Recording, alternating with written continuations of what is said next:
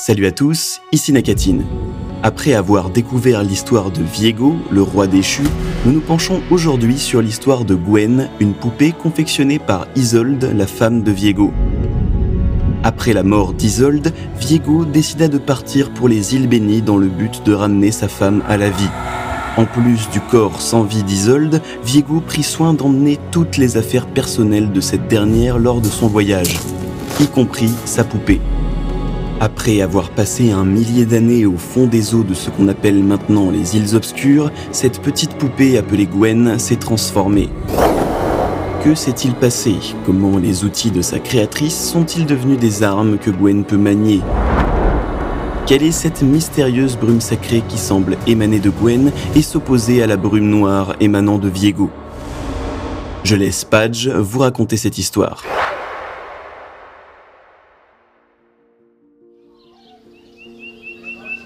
Au sein du royaume de Camavor, oublié de longue date, il y avait un village de simples gens très éloignés du trône. Ce fut là, dans les colonies rurales, qu'une humble couturière fabriqua sa chère poupée, Gwen. Le passé dont Gwen parvient à se souvenir est rempli d'amour. La couturière et sa poupée passaient leur journée à travailler. Les ciseaux reposaient dans les mains immobiles de Gwen pendant que sa créatrice maniait à côté le fil et l'aiguille. La nuit, toutes deux s'accroupissaient sous la table du dîner. La couturière affrontait Gwen en des duels imaginaires, fourchette contre ciseaux, dans la cuisine illuminée par la bougie. Avec le temps, les jeux cessèrent et la lumière s'éteignit. Gwen ne comprenait pas pourquoi, mais chaque fois qu'elle luttait pour se rappeler les détails, elle ressentait un élan de douleur lié à un homme dont le nom et le visage l'éludaient. Tandis que ses souvenirs s'enfuyaient au fil de la marée, Gwen resta dormante pendant des siècles, silencieuse et oubliée. Une nuit, ses yeux s'ouvrirent. Gwen s'était réveillée sur une plage sombre, loin de chez elle. Une magie qu'elle ignorait avait fait d'elle une fille bien vivante qui pouvait mouvoir ses mains et ses pieds par elle-même. Gwen salua cette naissance avec joie. Elle se mit à marcher sur le sable, éblouie de pouvoir voir si loin, charmée par la texture des galets, enivrée par le souffle du vent sur son dos. Le long de la côte, des débris abandonnés depuis un millénaire attirèrent son attention. Elle repéra à côté de coffres brisés des outils qui lui étaient familiers. Des ciseaux, des aiguilles, du fil. Gwen les reconnut immédiatement. C'étaient les outils de sa créatrice. Quand ses doigts les touchèrent, une nuée nimbée de lumière flotta depuis ses mains. Cela lui parut chaud et rassurant, comme l'embrassade d'un lointain passé. Mais d'autres que Gwen étaient attirés par cette magie.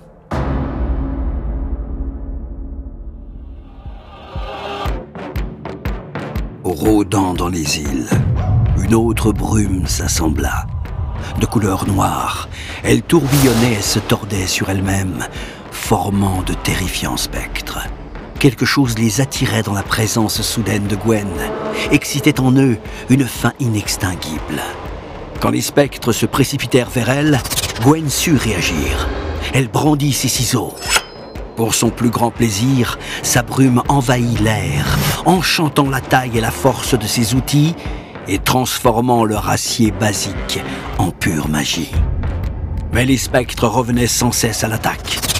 La brume noire ne cessait d'augmenter leur nombre. Gwen commença à ressentir une douleur tragique, étrangement familière. Au milieu des spectres, des souvenirs refoulés refirent surface. Des images de sa créatrice lui revinrent. Elle était malade, blessée. Elle agonisait dans l'angoisse. Auprès d'elle, se trouvait un homme qui tourna finalement son visage vers Gwen. Viego.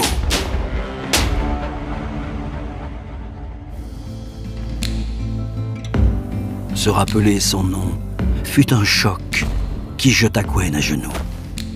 Les moments passés auprès de sa créatrice, en un temps plus simple et plus heureux, lui revinrent.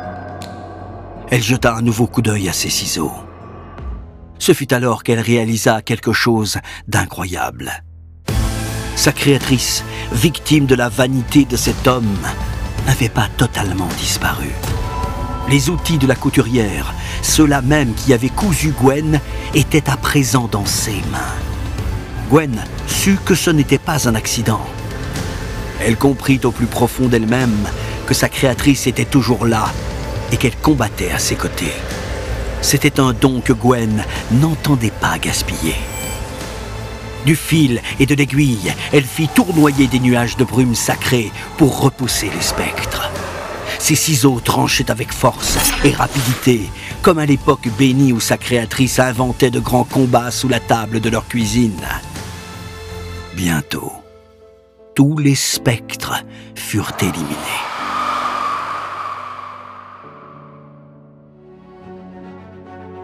Bien que triomphante, Gwen comprit que ce n'était que le commencement. Elle sentait que les spectres et Viego étaient liés, tous responsables d'une immense douleur qui se répandait. N'ayant pas de temps à perdre, elle décida de traquer la brume noire et de l'arrêter à n'importe quel prix. Gwen s'attendait à ce que la tâche fût dure, mais elle bénissait chaque journée de son existence. Elle ignorait combien de temps cela durerait. Ayant reçu la chance extraordinaire de naître à la vie, Gwen choisit de se mettre au service du bien contre toute adversité.